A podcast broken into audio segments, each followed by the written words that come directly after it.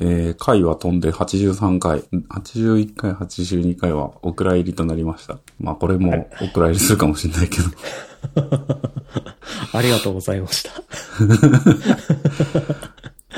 ちょっとあの、録音がうまくいかなくて、やってる最中も、まああのですね、録音というかその収録が頑張ってやってたんだけど、そうそうそうそうこうなんかね、遅延というかあの、ー喋、ってるうちにね、そうなんですよ。ね。なぜかあの日だけディスコードのすごいラグがあって、うん。全然会話のキャッチボールできなかったですね。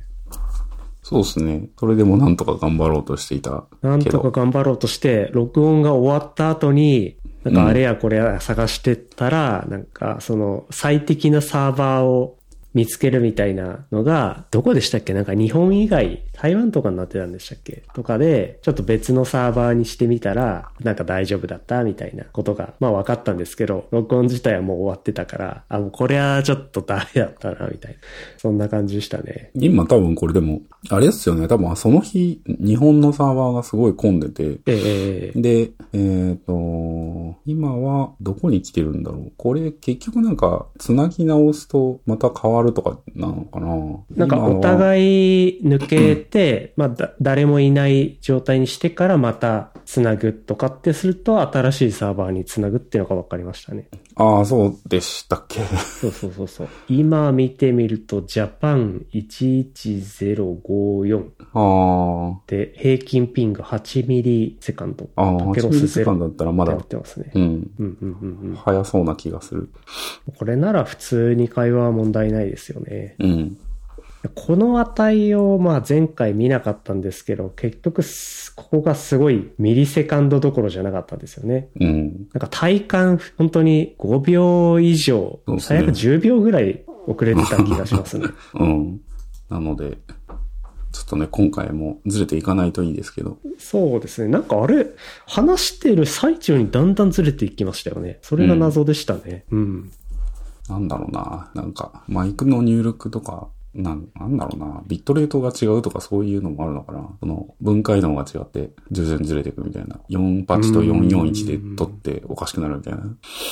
どうなんでしょうね。どうなんでしょうね。まあこれサーバー側でのエンコーディングとか、うん。そういう話もするのかなと思っていて、なんか間にノイキャン的なものとかも入ったりしてるじゃないですか。まあそれがクライアント処理なのかサーバー側の処理なのかとかわかんないんだけど、うん。まあ入力したものを何かしら加工してサーバーに送り、サーバーの方でも何かしら加工が入るのか、まあストリーミング用のものに変換したりするでしょうし、その辺のエンコーディングとかがだんだん遅延する原因になるとか、まあ、細かいところはわかりませんが、そんなイメージがあるので、まあ、徐々に遅れていくのはサーバー側の処理が間に合わなくなっていくってことなのかなと想像してます。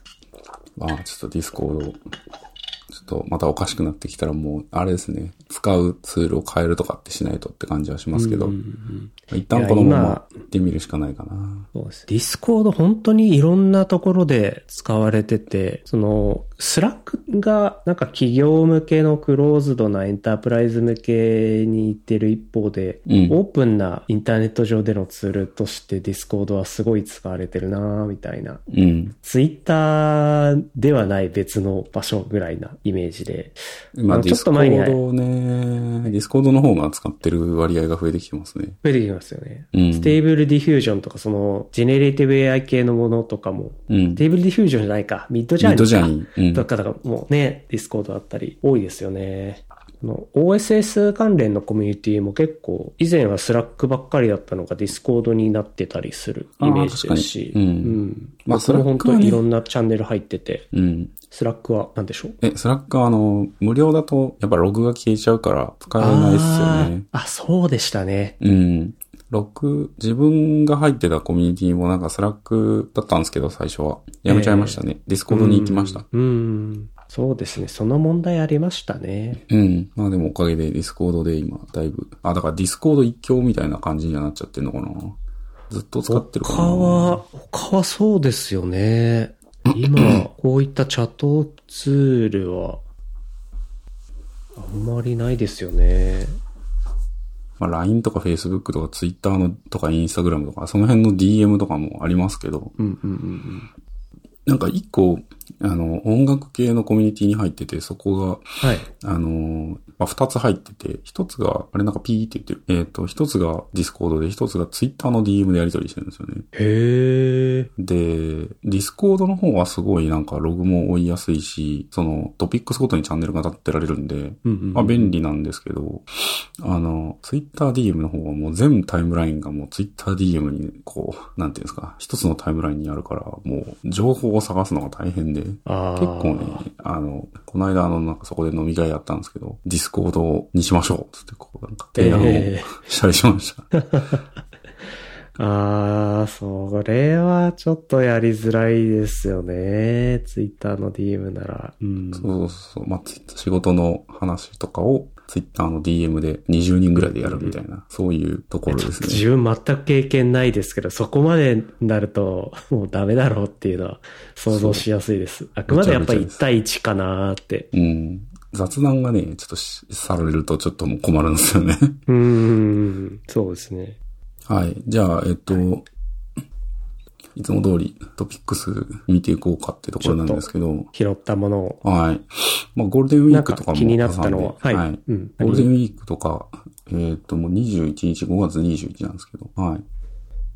ど、どれからいきます？どれから行きましょうか。なんか、お互いの気になるものを指すか、自分からこれというか。自分からこれでお願いします。あー、で言うと、まずゴールデンウィークは、旅行とか行かずに、ちょっと一本ぐらい集中してゲームやろうかなって思ってあいたんですよ。ただ、残念ながらゴールデンウィーク中に発売されず、ゴールデンウィーク後に発売されたゲーム。ゼルダの伝説があありましあ。て、これを、まあ、ちょっと始めましたっていう話しちゃおうかなと思うんですが、先週ぐらいでしたっけ？はい。そうですね。えーっと、先々週、5月の13でしたっけ？金曜日だった気がしますが。金曜日ぐらい。いに、はい。会社から帰り帰ってに、あの、買いましたよ、僕も。12日の金曜日でしたね。はい。うん。なんかみんなあのネタバレしないようにっていうことを配慮してツイッターがすごい面白いことになってるっていうのは聞いたんですが自分もネタバレ見たくないんでツイッター全く見てない。ああ、そなるべうですね。く初見状態で進めよう ことで。いや、それはもう、基本にちょこっと中の基本ずつ。。はい。あやっぱりそうですか？はい。うん。土日にちょこっとずつやってて、とはいえまだ10時間ちょっとしかプレイしてませんが、面白いっすね、やっぱり。うん安定のブレスオブザワイルドの延長の面白さがそこにありましたね。うん。なんか、僕もた同じぐらいですね。10時間ぐらいやってて。ブレスオブザワイルドやってるから、まあ、位置関係大体知ってるっていうのもあって、あとなんか、うーん、まあ、地名だったりとか、登場人物だったりとか、おお前ブレスオブザワイルドにいたやんけ、みたいな人とかも結構いて、まあなんか知らんぷりされる、セーブデータ引き継いでるわけじゃないから、あれですけど。っていうのはありつつ、あの、うん。なんかオープンワールドって唯一私がちゃんとできるゲームだなって毎回思いますね、ゼルダは。あー、オープンワールドのゲームなんて今世の中にいっぱいありますけど、うん。なんかオープンワールドのゲームってやっぱ飽きるんですよね、途中で。あの、まあ、移動でちょっと。悪い、悪い意味で言うと、その、お使いゲー的なところで、ゲームの時間の大半が移動ですもんね。そうそうそうそうそう。なので、やっぱきついんですよね、なんか。うんうんただ、えっ、と、やっぱりゼルダってあの、途中で祠があったりとか、なんか謎解きパートがあったりとか、うん。はい。うん、なんていうんですか、ミニイベント、ミニ、ミニ クエストみたいなのが、はい。まあ、ふんだんにあるので、それをこう、一個一個やっていくみたいな RPG 的なところがすごい多いので、うん。やりやすいですよね。敵もやっぱりうん基本的に倒さなくていいと思っていたらっていう感じのところもあるけど、まあでもなんか、親しみやすいオープンワールド。うんうんうんうん。うん。なんかファストトラベルとかがね、すごく充実していて、移動が苦にならないみたいなアプローチのオープンワールドとかありますけど、ゼルダは別にそんなファストトラベルがすげえ便利っていうわけじゃないタイプで、でも移動が苦にならないのはやっぱ、なんか行こうと思ったところにまっすぐ行けちゃうその、まあ、あの、体力ゲージがあって、どんなところでもとりあえず崖は登れるけど、体力次第っていう、なんかこう、いけるかなどうかなみたいなところの探りとか、うんあとは途中にその、転ぐ関係のが、まあ今作もありましたね。いろんなところにいてうんうんうん。見つけるとか、そういう細かなクエストみたいなのが散りばめられてるから、道中苦にならないというか、はい。そうっすね。ストーリーも、まあ、まだ全然序盤ですけど。ストーリーはそうですね。まあ、ネタバレにならない程度にっていうと難しいけど、まあでもなんかあの、世界がこう、なんていうんですか？前はなんか、その、バブレスオブザワイルドは、その時点でのその問題というか、だったのが、さらにその、その時点だけじゃなくて、あの、あの世界を形作る話とかっていうのが、ちょっとずつ出てきてて、なんそう、世界観中的にはね、あのすごくね、あの、いい、いいストーリーの入りだなっていう感じで見てます。うんうんうんうん僕も、ああの、事前情報から、そのゼルダシリーズの時系列の中で、コンティアキンはこの位置づけだ、みたいないう解説の YouTube を見たんですけど、ああ、なるほど、なんかこう、過去作で出てきたあれこれが、今作でこういったところにエッセンスと出てきてるんだ、みたいな、あの、解説がされていて、うん。なんか、ゼルダの集大成みたいなところが出来上がってるんだな、みたいな、そのシリーズを通しての面白さ、うんみ。たいなのを見つけられて、今回のストーリーとかも、なんか面白かったですね。で、あと YouTuber が結構その前作を配信してきてるから、YouTuber というかその動画実況者はい。それを見てるんですよね、そのみんな。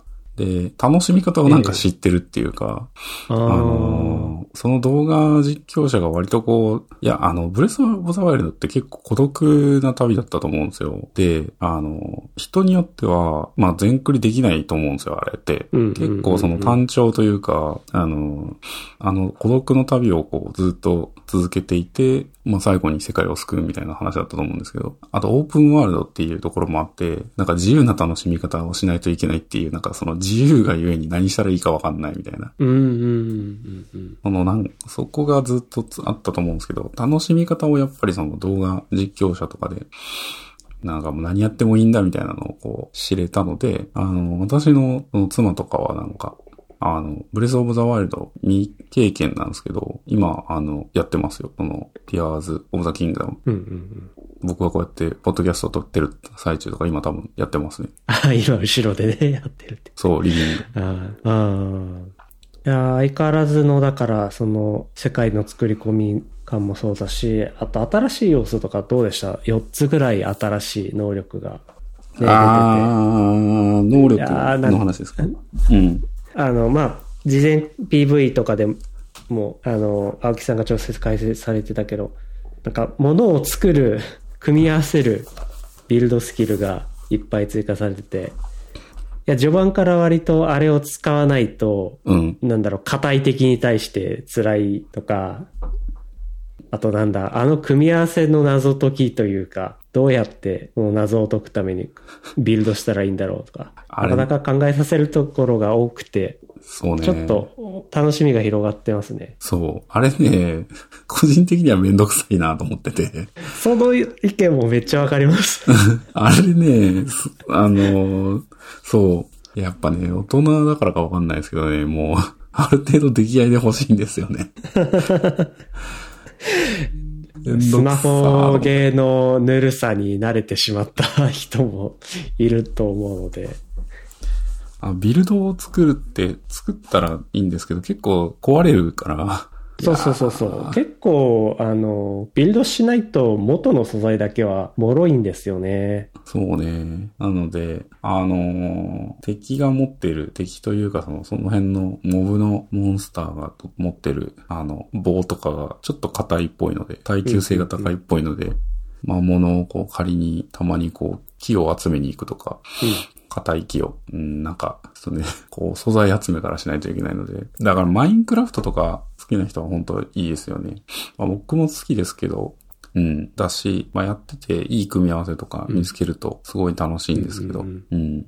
あと強い敵を倒す理由もあるし、その、今用とかは強い敵倒しても別になんか、まあ、はい武器とか落としましたけど、うんうんうん。まあ、そんなね、あれでしたけど、強い敵倒すとそいつが持ってる、身につけてるなんかこう、えービルド用のなんかこう、パーツみたいなのを落としてくれるんで、そうですね。結構、組み合わせると、面白い動きをする素材が手に入ったりして。うん。これは面白いかもですね。うん。面白いがめんどくさい。まあ、最初のうちはやっぱ、なんかこれなんだろうって組み合わせてみると、え、なんかすごい風が巻き起こるとか、お炎を出すとか、へーってなるけど、慣れてくるとちょっとこう、それがめんどくさく感じてきちゃうとか、ありますよね。ありますね。まあでもなんか本当そういう意味で言うと、なんか改良されたっていうのもあると思ってて、あの、料理が割と前作に続き、今回もいろんなのを組み合わせて作るじゃないですか。だからレシピみたいなのが追加されてて、あれこれなかった気がするけど、って思ったんですが、確かなくて今回から追加されたものかなと思います。あれはだからショートカット的に一度作ったものがレシピになって、すぐ作れるようになる。そうですね。えっ、と、さっき4つの能力って言いましたよね。あ、そうですね。今回追加された。えっ、と、それ、あれですよね。あの、前半で取れるやつですよね。そうですね、そうですね。多分、空いてますよね。UI に。あ、そうそうそうそうそうそう。ああ、よかった。調べないでください。調べない方がいいと思います。あなんで、えっ、と。いやもうだからこの話の場も、なんかこう、広がっちゃうと、あれなんで、そうそうそう。最初の、最初の島チュートリアルエリアだけにちょっと閉じておこうかなと、確かに。頑張って話してんですけど。まあ、うん、そうね。ちょっとネタバレあり会はもう一回やりたいですね。まあそうね面。白、面白さを語るのに足りないです。あの、レシピも結構、あれですね。あの、付与されるパラメーターが増えてる気がしてて、その、レシピで使えるっていうか、その料理で使える素材もより増えてんのかな？うん。だから、またちょっと組み合わせも大きくなって、うん。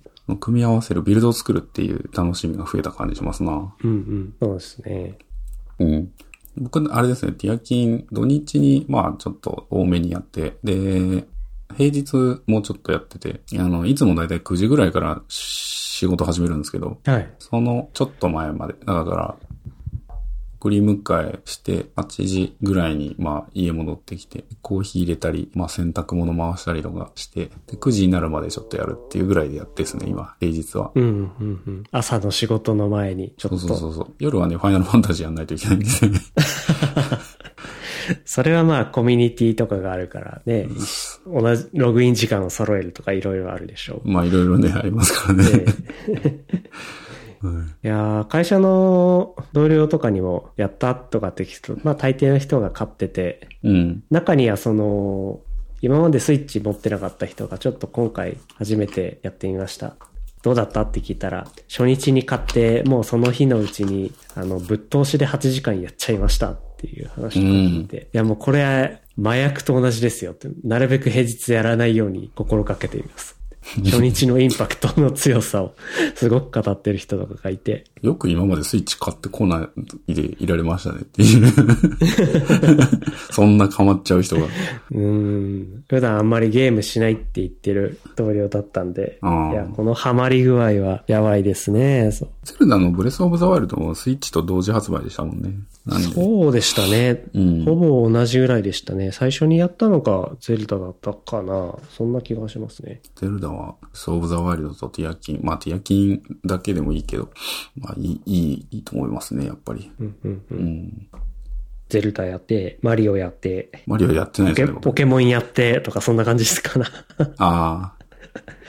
マリオとポケモンもな、最新作もね、なんかやりたいな、やんないとなって思いながらずっとやっててないんで、マリオの、なんだっけ、ギャラクシーじゃなくて、マリオはオデッセイですね。あスイッチでの完全新作だと。あれもな、それ以外のもので言うと、過去のハードから移植してきたリメイクというか、うん。うん、そういったものですね。ポケモンもあれっすよね、なんか、なんだっけ、アルセウスでしたっけ？あー、ちょっと移植のものが出たりして。ああれ移植なのか？はい。正当続編は、えっ、と、スカーレットとか、ああ、そっちかも。なんか、そのあたりが最一番新しくて、うん。一個前はソードと、えっ、と、何でしょう、剣立てって言ってたから、ソードシールド？ソードとシールドですかね。はい。ああ。あと、ゼノブレードシリーズやってないんですよね。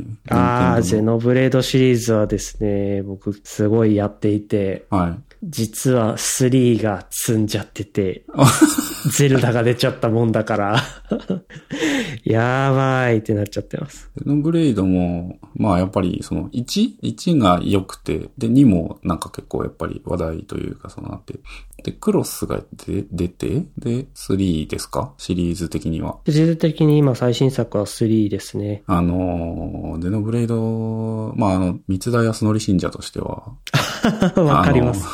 そうですね。ゲーム音楽好きとしてはやはり、そうなんですよ。抑えておきたい。あの、まあ、ゼノブレード1とかは、その、三田さん全編じゃないとかっていうのはありましたけど、それにしてもね、ちょっとやらないとなと思って。多分、ゼノブレード3とかだと全編ぐらいな感じですよね。三田さん。違ったかな？三田さんも今は全部やってるんじゃないのかな？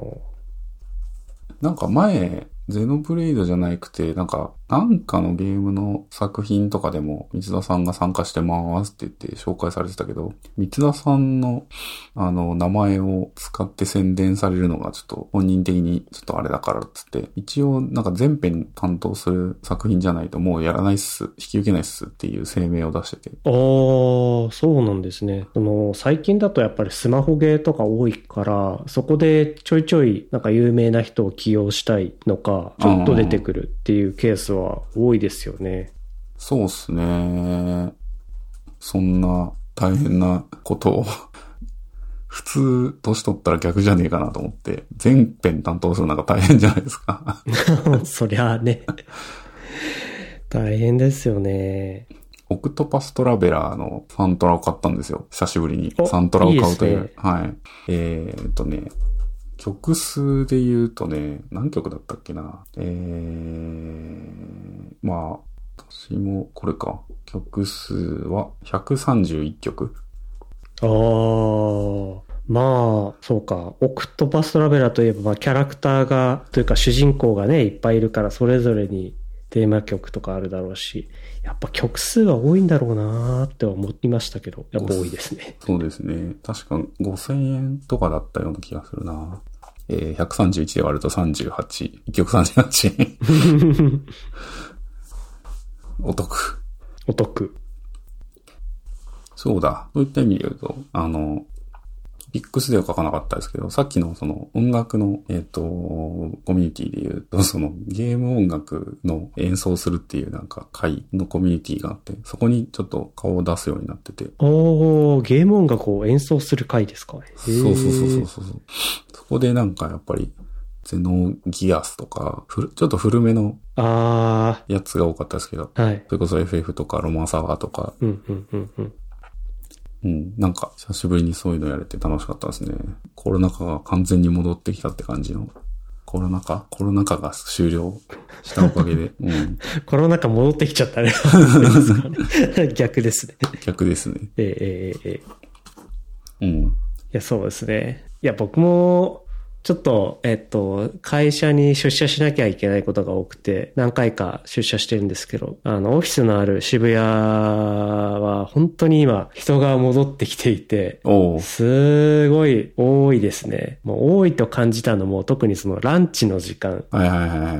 やっぱコロナ禍は、結構余裕あったんですよ。うん外にこう食べに行っても、すぐに入れる。うん。っていうぐらいは余裕があったんですけど、もうね、あの、ランチの時間帯だと、列がすごいです。どのお店行っても。全然入れなくて。でも、ミーティングの時間迫ってるからって、いうことで、あの、お弁当だけ買って帰るみたいなことをうんうん。やってしのぎましたけど、その時には、こんなに人が戻ってきてるんかって。あと、外国人観光客がね、あの、結構多かったなっていう印象を持ちました。ああ、インバウンド的なやつですよね。うん、うん。ああ、確かに。ああ、ランチはそうですね。私あんまり会社行かないからな、まだ。でも来週から水曜日毎週か、毎回行かないといけないんだよな。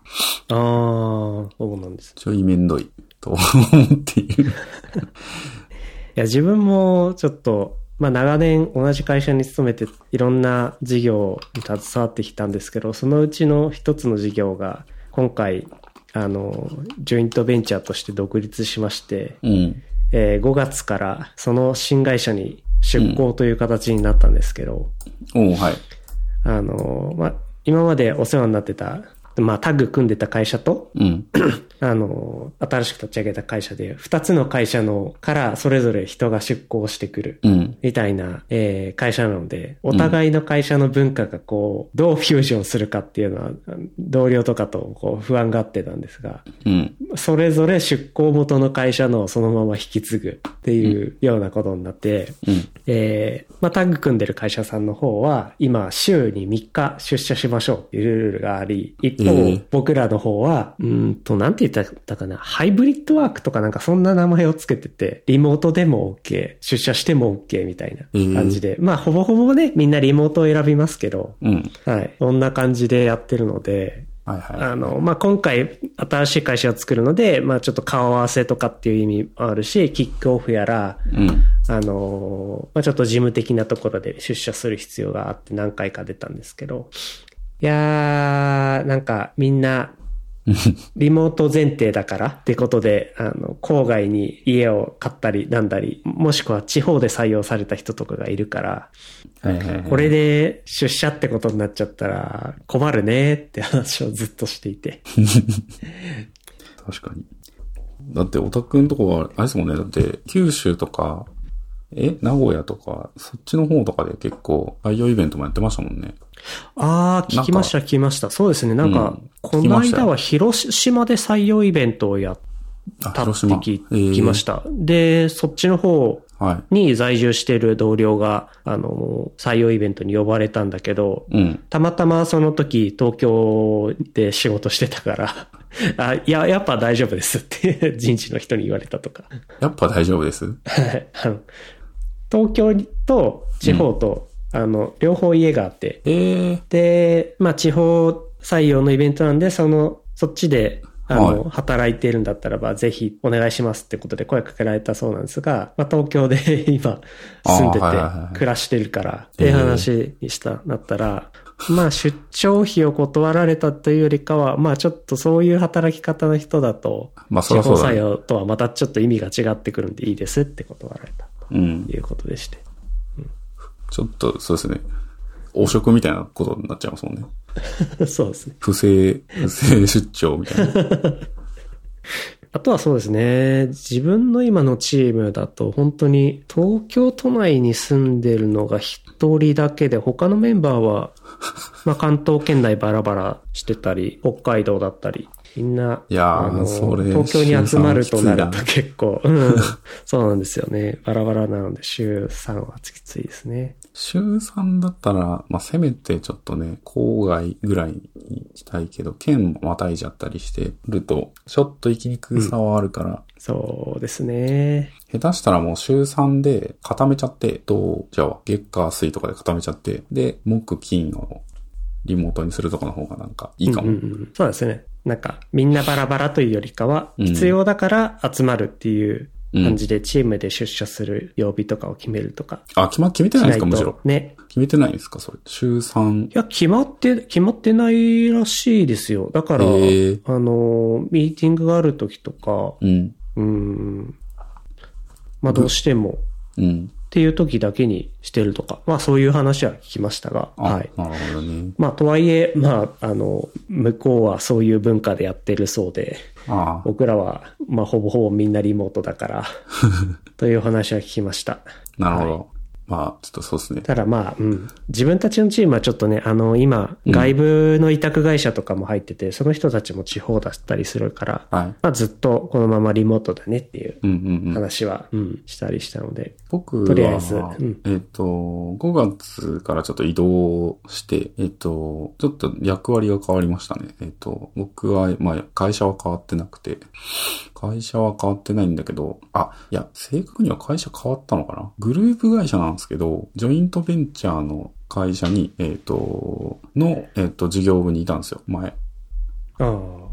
なんで逆ですね。どっちかっていうと本体に戻ってきたっていう感じ。本体に戻ってきたみたいな。ああ、なるほど、なるほど。そうなんですよ。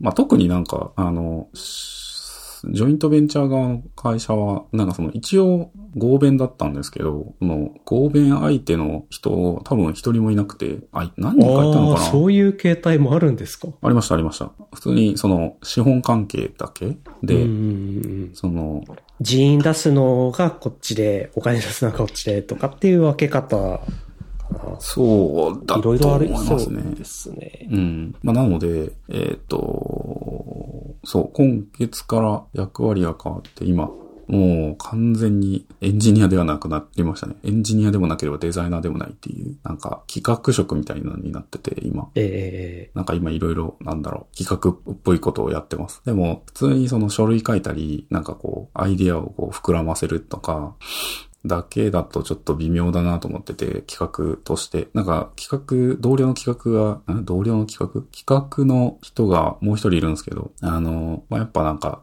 自分でその人はプロトタイプを作るとかはちょっと難しいので、あの、一生懸命そのなんかリサーチ結果とかっていうところから取ってくるんですけど、まあ自分もリサーチ結果とかちょっと使いつつ、プロトタイプが作れるんで、あの、アイコン作ったりとか、あの、絵とか作ったり、あと、プロトタイプでアプリ、アプリを作ってみたりとかして、はいはい、はい、結構ね、あの、やっぱエンジニアならではのスキルだったり、デザイナーならではのスキルとか、結構ね、あの、使えてて、いい感じの企画が作れつつある、今日この頃っていう。ああ、いいポジションになりましたね。ポジション、いいポジションかどうかはちょっとあれですけど、まあ、まあ、これで滑ったらね、あの、会社をだいぶ、あの、棒に振るっていうや、た、立ち位置なんで、ちょっとね、責任重めなんですけど。うんうんうん。ちょっと今だから、いろいろやってます。リサーチもやってるし、クエリも書いたりするし、うん、うん、あの、インタビューとかもするし、忙しくなりましたね、最近。忙しそうですね。うん。まあ、なんで、来週からちょっと、まあ、そんな出社しないけど、まあ、ちょいちょい出社していく感じにしようかなって思ってるってとこですね。うん、やっぱ出社に向くタイプと、そうじゃないタイプと、だいぶ分かれてきましたね。そうですね。なんか人と話して、なんか信頼をこう、やっぱり、得ていくというか、やっぱなんかその、雑談込みで話せる人が増えていくっていうのはやっぱ出社しないとちょっと効率悪いなと思ってて。そうですね、うん。なんか何かを決めていくとか、ブレストとかでもそうかな、うん、とか別になんか会議自体は別に全然リモートでいいと思うんですけど。そうですね。そのアジェンダを上げて、それについて何かしら決める、やるやらないを決めるとか、そういうのはね、いいんですけどね。むしろあれなんですよね。そのコメント欄があったりとか、スラックとかがその同時に使えるから、うん、リモートの方が正直そのアーカイブできるからいいと思うんですよ。ミーティングは。うんうんうん、けど、まあやっぱなんか、なんていうんですかね、こう、話しやすさの貯金というか、押しに行くには出社し,、しないと、ちょっとあれだなと思ってて、はい、そうですね。なんかリモート始まって最初の頃に、うん、そういったお話ってあったと思うんですけど、その、やっぱ今までの関係貯金みたいなのがあって、そうそうそうリモートワークっていうのはそれを切り崩してやってるんだよっていうお話は、僕もちょうどこの間出社した時に同僚と話して、うん、結構このコロナ禍で人も入れ替わってるんで、そういう人たちとだと結構初めましてが多いから、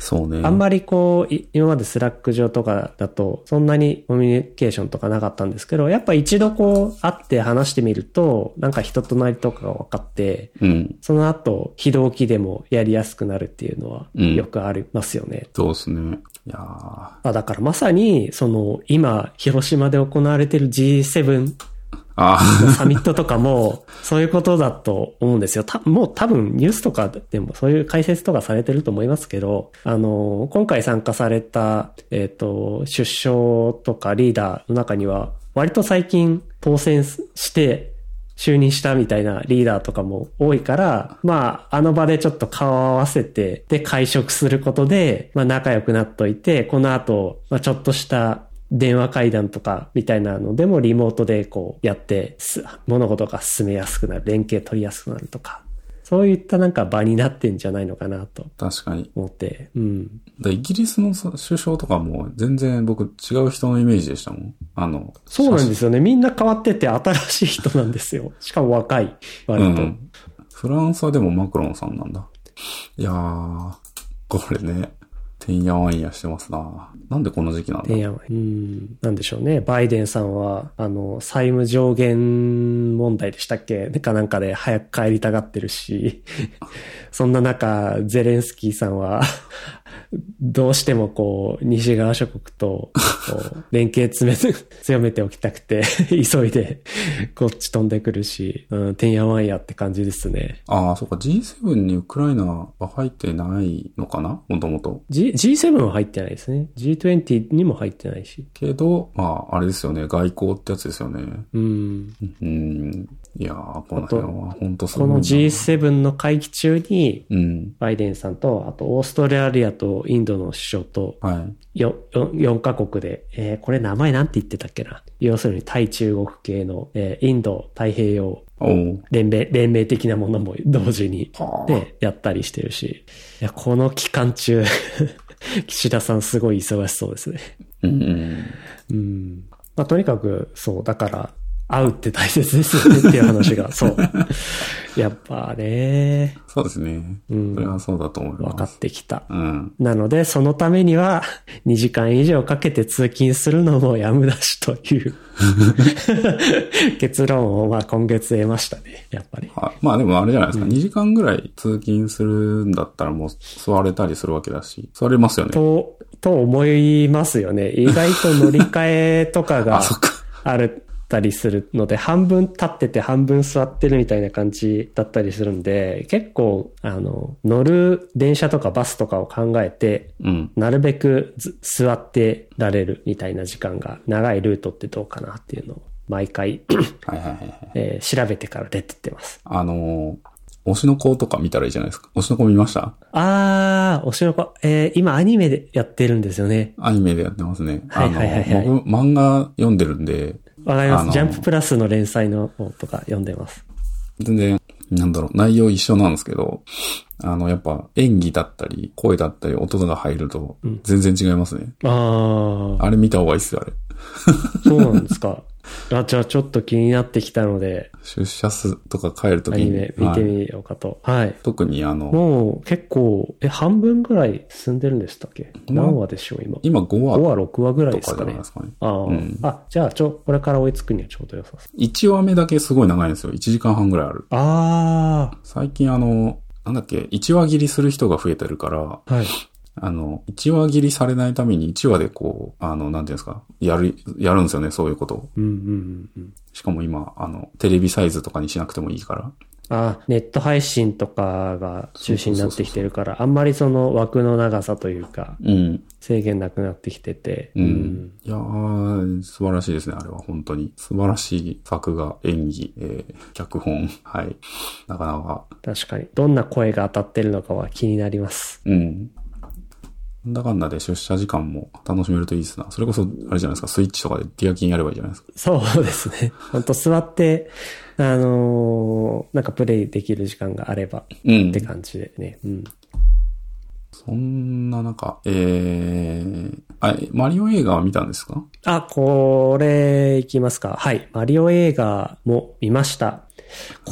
日本での公開が4月の28とか、なんかゴールデンウィーク前だったんですよね。で、ゴールデンウィーク中に見ようかなと思ってたんですけど、全然忘れてて。そう。ゴールデンウィーク明けてから レイトショーに 行ってきました。で、まあ、うちの方の映画館だと、大抵僕レレイトショーを選んでいくんですが、その時間だともう自分含めてあと1人とか2人とか、うんまあ、10人に満たないことがほとんどなんですけど、レイトショー、8時40分からのレイトショーに、マリオだけは、いや何人いたかな ?3、40人ぐらいいて、こんなに盛り上がってるのかっていう。それぐらい人が多い大人気加減。見ないとって感じです。なんですかね。うん。でした。これは、あとは何ですかね、ネタバレ的なところはなるべく言わないで言うと、まあ 2D のマリオの、えー面白さ、エッセンスがもうあっちこっちにあって、それが、やっぱマリオって遊んだことがある人にとっては、本当楽しめる映画でしたね。うん。自分もね、これ見に行きたいなと思っていたけど、ぜひぜひ。はい。やっぱピクサーじゃなくてイルミネーションを選んだところは大正解だと思ってて、なんかこう、イルミネーションは、こう、なんでしょうね、ギャギャグ的な面白さとかが、こう、はいよくある。うん。何ですか、ミニオンズをはじめ。はい。まあなんかその、ギャグ的なコミカルって言った方がいいのかな。うん。やっぱあの、マリオとルイージの兄弟うん。の関係を表すのとか、うん。うん、あと、キノピオっていうキャラクターとか、あと、はい今回ただ主役だなって思ったのはクッパで、うんクッパがめちゃくちゃ主役だった 感じとか、いやー面白かったなーって。だいぶハマってますね。でもなんか、はいクッパが主役で、ルイージがヒロインでした。この意味はぜひ見て。ああ、やっぱそうだね。わかるわかる。なるほどね。共感してもらいたいです。なるほど。なんか、で、なんか、オリキャラがいないように慎重に作られてるとか、なんかそんな宮本さんのインタビューとか読んだんですけど、えー、その、唯一、うんマリオとルイージの家族っていうのが今回初めて出てきて、えー、そこもまあちょっとなんか、あ、マリオってイタリア系移民だな、移民なんだな。で、配管工を始めた20代の若造で、みたいな。あそういった改めてマリオって何者やねんっていうところの背景とかが分かるところとかも、はい、あって、この映画で初めて知ったみたいな人とか多いと思うんですけど、まあ、そうですね。そうマリオだ、そうだったね、みたいな。配管工とかあんまりあれですよねっていう。もうね、今はね、知られてないであろう。設定とか。うん。確かに。映画、映画じゃないけど、え、あれ？何してたっけな？確か私もゴールデンウィークに行こうと思ったんだけど、ちょっとなんかあって流れて見に行けなかったんだよな。まあちょっとまた見に行こうかなと思っております。えー、さあ、あとは、なんだろうな。まあ、ゲーム、ゲームで言うと、もう最近ティアキンか FF14 か、オクトパストラベラーか、やっているぐらいですけど、まあ、いっぱいやってる。まあ、6月になったら、またね、そうなんです大よ。物がいっぱい あるからって話はしてましたけど。そうなんですよ。ディアブロが出るから、えもう、これやばいですね。はいディアブロが出て、その後 FF16 なんで、ちょっとさすがになと思って、えっと、FF16 の方はもう有給を入れました。木曜日に、木曜日に発売されるんで、もう、はい、有給入れています。木金と。ディアブロの方はもうちょっともう、これは、これはちょっと多分、あの、もうちょっとなんか、僕よりディアブロとやってる人とかが、いや、あれは有給とか取るんじゃなくて、もう長くやっていくもんだから、あの、一回 F16 とかゼルダとかはクリアしてからディアブロやればいいよっていう、なんかもう、すごいこストーリークリアした後のエンドゲームみたいな、こう、んエンドコンテンツ。そう、エンドコンテンツがところが、ははい、そうですねい、。ずっと続いていくようなゲームなんで。うん。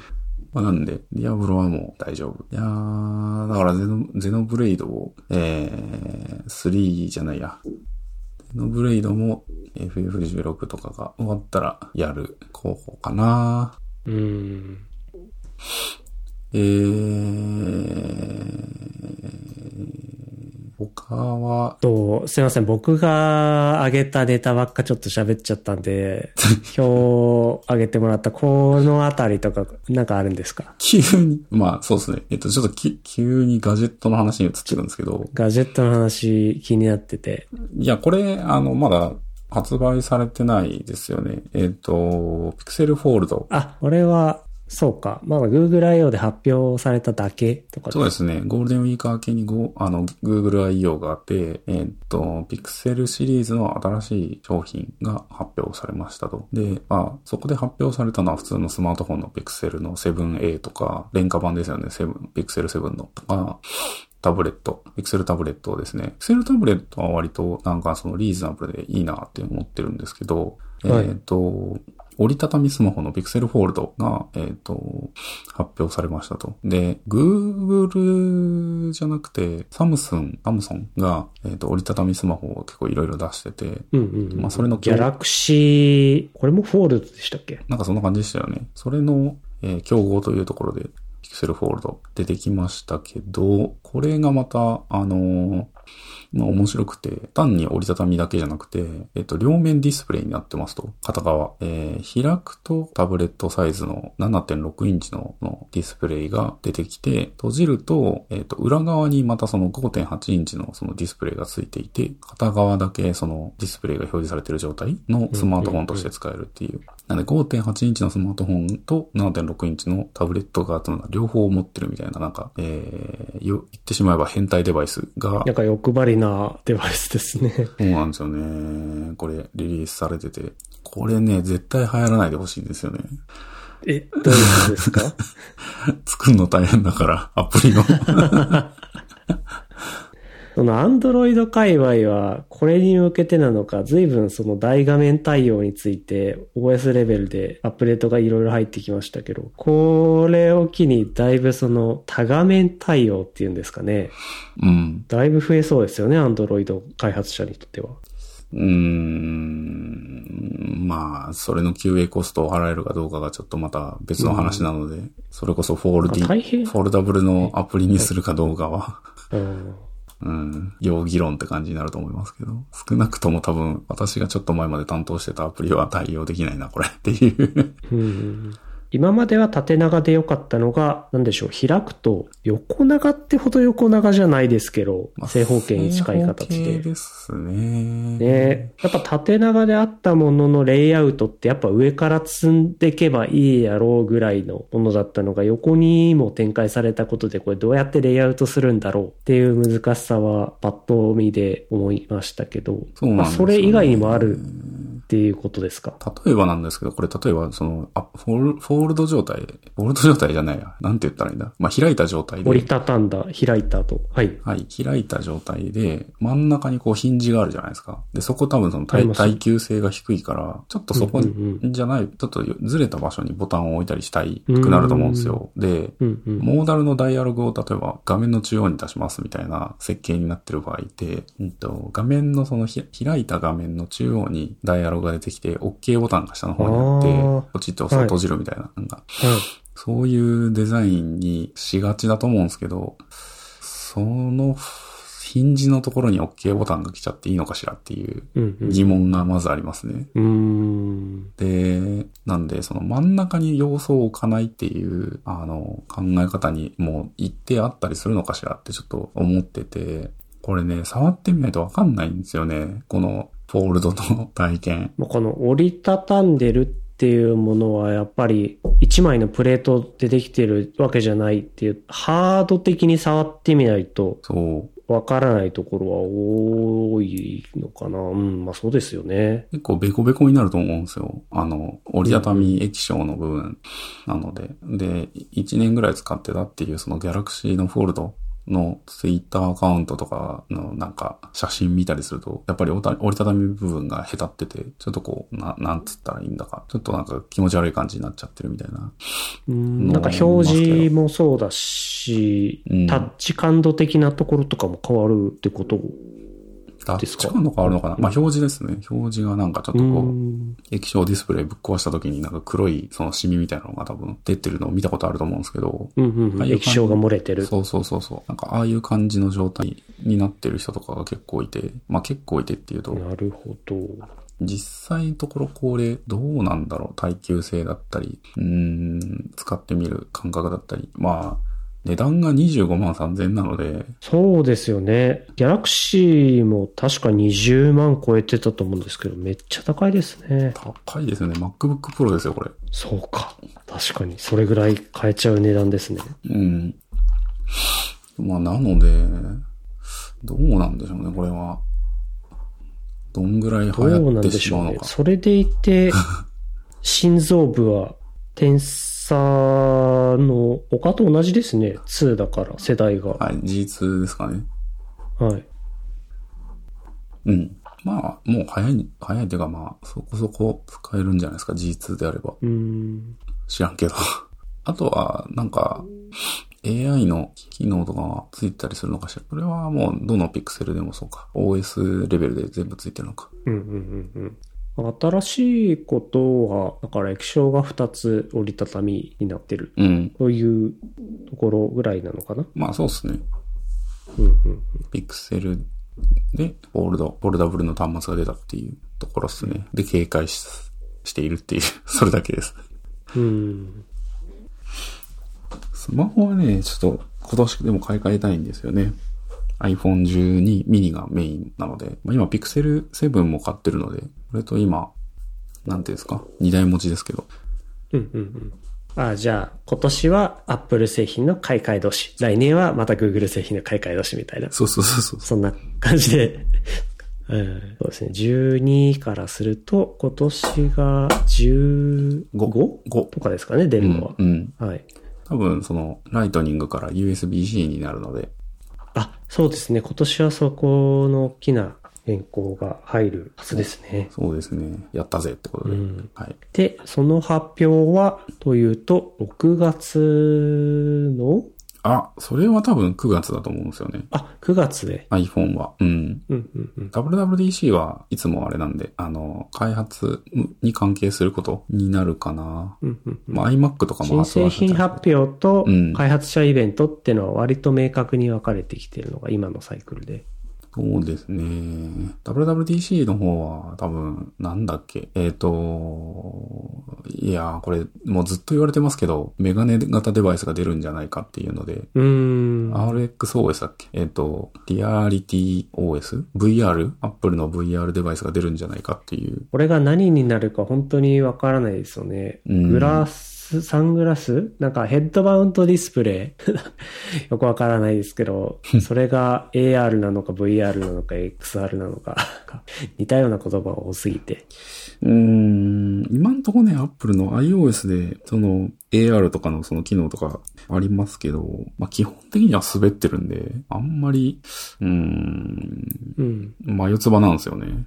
滑ってるっていうかといえばやっぱり既存のものをアップルなりにすごくブラッシュアップしてドーンと出してくるうん。ものだと思うんで、うーん、なんかそその下準備がいつ整うだだろうっていう感じで、ずっと噂だけはありましたけど、ハード面もそうですし、あとソフト面も含めて公式のがいよいよ準備できたのかな？どうなのかな？っていう気になりポイントはありますよね。そうですね。うんそういったメガネをつけたデバイスだとして、公式のアプリにどんなものがあるんだろう？うん。まあ、健康面とかのその、今ヘルスケア系がすごい Apple は盛り上がってるので、そっち関連でまた新機能を出してくるっていうのはあり得そうなんで、うん。ですけど、まあ、それと合わせて R、あ RX の XR か。XROS の AR なのか VR なのか、なんかその辺をなんかやってきそうっていう感じっていう噂はなんか立ってますね。あとはコパイロット 4X コードとかなんかその Apple のそのツールキットを A- AI 化するっていうのはまあ一通りやってきそうかなっていうぐらい。ああ、そうですね。アップルがまだジェネレーティブ AI についてって話してないから、今年はまあ注目のネタだと思うから、何かしらありそうですね。開発者向けに。うん。ジェネレーティブ AI に対応したのは、対応するのは次の CPU の M3 からですとかって言いそうな気もしません？なるほど買い。替えを促すっていう、こう、はい。正直まあ M1 と M2 の差があんまりない。あまりインパクトなかったので、M3 に向けての何かしらプロモーション材料としてそういった話は混ぜそうですね。ね。まあ、実際 M1 で快適だからな、今も。これ M1 ですけど。いや、僕も M1 なんですけども、これで十分だと思ってて。そうなんですよね。まあ M2 とかにしたらさらに色々安定するのかもしれないけど。うんうんうん。まあ十分っちゃ十分ですね。X コードと Android Studio をこう同時に立ち上げるときだけちょっときついけど、え、メモリがスワップしとんな、みたいな。うんうんうん。うまくビルドできないぞとかっていうのありますけど。まあなかなかね、そういうのはないんで、今んとこ大丈夫。今のみで。そうですね。プロセッサーの処理能力というよりかはメモリの方が欲しいかなって思う時の方が多いかもしれないです。あれなんですよ。M1 ってメモリが16メガバギガバイトまでなんで、はい。だから M2 で32ギガにしたいとかっていうね、あの、モチベーションはなくはないっていう感じですかね。そうなんですよね。まあ、で、あと、なんか Apple 系で言うと、えっ、と、ちょっと Google の話からいきなり Apple の話になっちゃってますけど、えっ、と、Logic と Logic Pro っていう、今これ、ポッドキャストを撮ってるツールなんですけど、Logic Pro と、あと Final Cut も iPad の iPad 用が出る。来週ですかね。っていう発表が映像編集とうん。音楽編集と、そう。これ結構楽しみなんですよね。自分、あの、今月の中で。 Logic Pro って僕がその、マカーにならざるを得なかった、その、きっかけのソフトなので。昔 Windows で Logic Audio っていうそのソフトウェアを使ってて、アプリを使ってて。はい。はい。アップルが買収しちゃったから、ロジックの開発元を。あー、そういう流れだったんですね。でそれでまあ、マカーになざならざるを得なかったんですけど、うんまあ今ではもう完全なるマカーというか、はい。 Logic Pro のその iPad 版が出るっていうのはなんかちょっと、いや iPad 便利なんですよね。やっぱりなんか持ち運び、その外でパソコン立ち上げるのはちょっとなんか億劫になってきたというか、はい。